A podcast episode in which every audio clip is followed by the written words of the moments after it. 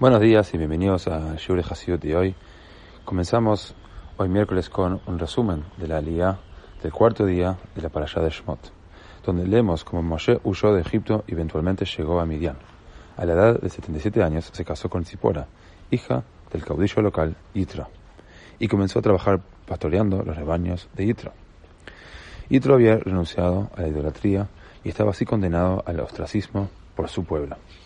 Mientras tanto, la esclavitud judía en Egipto se intensificaba aún más, por lo que Dios se le apareció a Moshe en el monte Sinaí, hablándole desde un arbusto que ardía, pero milagrosamente no se consumía.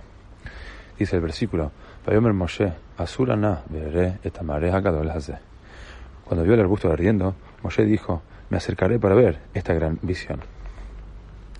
El Rebbe nos enseña en el toma 36, que cuando Moshe dijo estas palabras, estaba expresando la aspiración que es el fundamento de cualquier relación con Dios.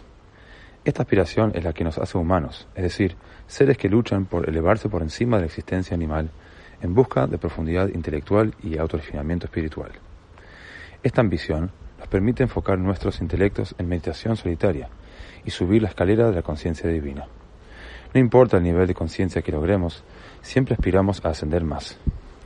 La fuerza de esta aspiración libera todo nuestro potencial humano, fortaleciendo nuestro intelecto, emociones y sentidos. Somos constantemente bendecidos con nuevas ideas y entendimiento que a su vez nos lleva a una relación más profunda con Dios.